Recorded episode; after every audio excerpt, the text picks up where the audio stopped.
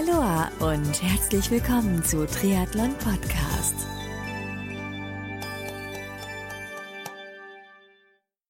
Aloha und herzlich willkommen zu einer neuen Ausgabe von Triathlon Podcast. Heute mit einer Best-Tipps-Folge zusammen mit Jürgen Zeck. Ich bin Marco Sommer und Triathlon Podcast wird dir mit freundlicher Unterstützung von Kiwami und Wechselszene Sport Promotion präsentiert. Du kennst die Trisuits von Kiwami noch nicht? Na, dann wird's aber Zeit. Denn getreu dem Motto sehen, fühlen, fachsimpeln und anprobieren, kannst du dir bei den Kiwami Stützpunkthändlern die Trisuits anziehen und gegebenenfalls gleich kaufen. Die Adressen der Kiwami Stützpunkthändler findest du unter www.kiwami-deutschland.de. Das Team vom Wechselszene Sport Promotion organisiert Top-Sport-Events in Deutschland, zum Beispiel den Chiemsee Triathlon. Mehr Infos zu ihren Sportevents findest du auf ihrer Website www.wechselszene.com. Jürgen Zeck gibt in dieser Folge seine Best-Tipps, zum Beispiel für schnelle Wechsel in T1 und T2, was man tun kann, wenn es im Rennen mal nicht so gut läuft und noch so weitere Tipps. Viel Spaß dabei!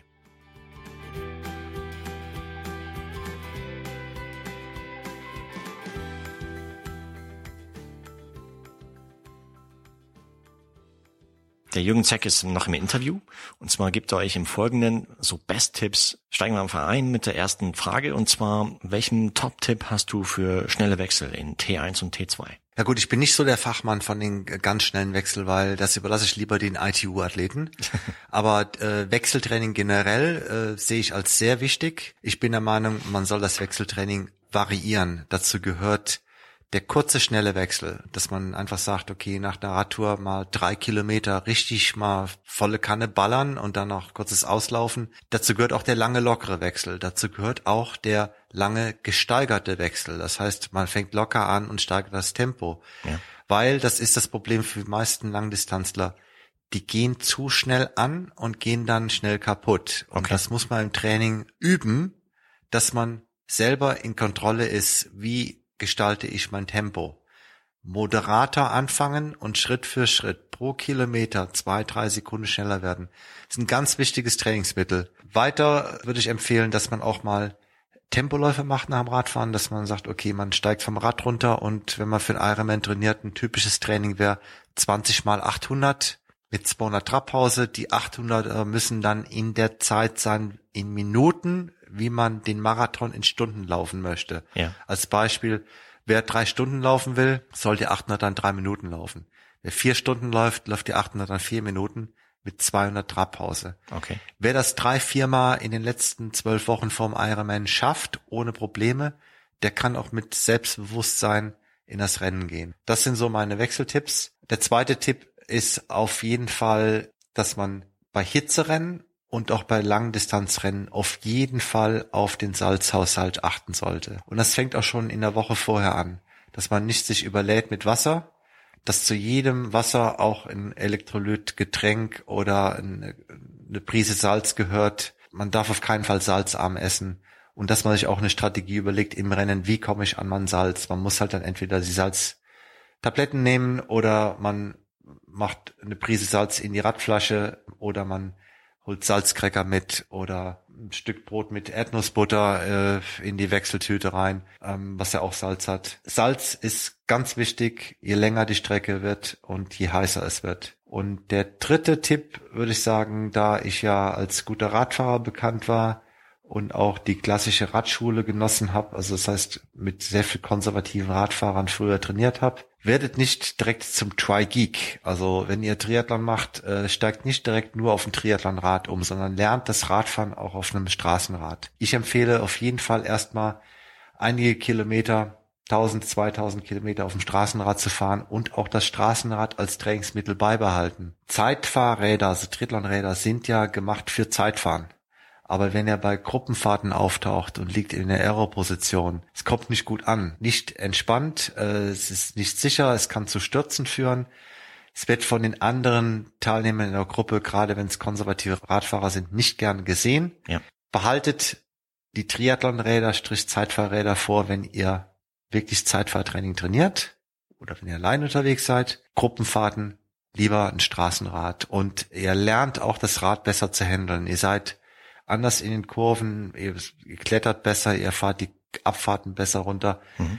Also ein Straßenrad sollte jeder als Zweitrad haben. Welchen Ratschlag hast du für die Hörer da draußen, wenn es im Rennen mal so nicht nicht so gut läuft? Ich meine, in der perfekten Welt kommt man natürlich irgendwie super gut durch, aber ab und zu gibt's halt schon Situationen im Rennen, wo halt, äh, wo man gegen eine Wand läuft. Gut, erstmal fängt die Vorbereitung schon vorher an, dass mhm. man sich vorher schon überlegt, was kann schieflaufen und wie reagierst drauf.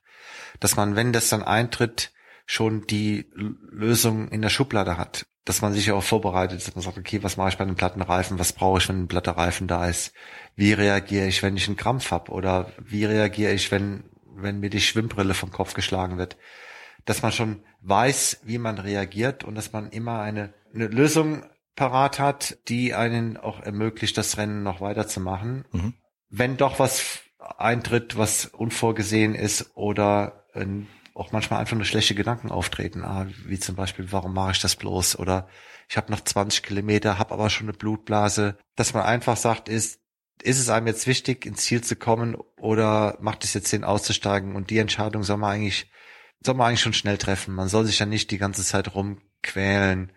Ähm, wenn es wirklich nötig ist, soll man auch sich nicht davor äh, scheuen, mal auszusteigen, weil ja. ich der Meinung bin, die Gesundheit ist wichtiger. Der Finisher-Gedanke, den finde ich zwar ganz gut, aber nicht um jeden Preis. Aber wenn es einfach nur negative Gedanken sind, die kann man einfach ganz einfach vertreiben, indem man einfach die positiven Gedanken wieder in den Kopf bringt, dass man sagt, okay, ich habe jetzt so viel trainiert. Mensch, ich habe ja auf so viel verzichtet. Und sich dann auch Belohnung setzt. Mensch, wenn ich ins Ziel komme, dann trinke ich doch mal erstmal ein kühles Bier. Oder dann gehe ich mal zum Burgerladen und essen Burger mit Pommes frites. Oder Mensch, meine Freundin wartet, was ist das, wäre doch schön, wenn ich ins Ziel komme. Ja. Oder meine, meine Tochter ist das erste Mal da, die hat mich noch nie gesehen beim Finish. Jetzt komm, packe ich das auch, dass man einfach sagt, man konzentriert sich auf die positiven Gedanken und die negativen, die versucht man ganz schnell zu verdrängen. Und abschließende Frage, hm, welche sind so die besten Locations für Triathlon-Trainingslager? Ich meine, du hast wahrscheinlich schon einige gesehen in deiner Karriere.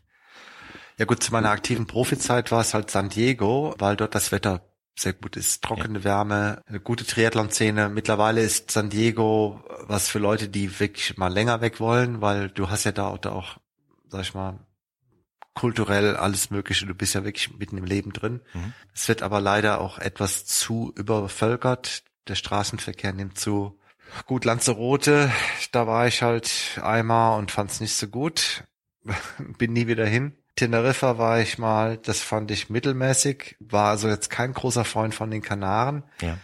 Äh, Mallorca fand ich schon in den 80er Jahren genial zum Radfahren. Okay. Ähm, ich glaube, das wird auch weiterhin Radsport und Triathlon Paradies bleiben, zumal es ja auch nah ist und auch sehr erschwinglich ist. Aber auch erst ab, sag ich mal, April und wer vorher was sucht, wer also zwischen November und, und Ende März was sucht, dem kann ich wirklich nur Asien empfehlen und da ist natürlich Phuket ähm, das Nonplusultra mit den ganzen Sporteinrichtungen, mit den ganzen Triathleten, verschiedene Triathlon-Gruppen, ja. viele Wettkämpfe in Asien. Man kann auch Trainingslager dort mit Wettkampf verbinden. Mhm. Und wer da Fragen hat, der kann einfach mal eine Nachricht schicken. Also ihr findet mich alle unter Facebook.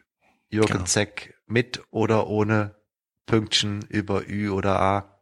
Ich habe zwei Accounts. Einfach okay. Nachricht schicken. Oder, oder E-Mail Jürgen mit ue mhm. at z Buchstabe Z, minus coaching.de. Prima.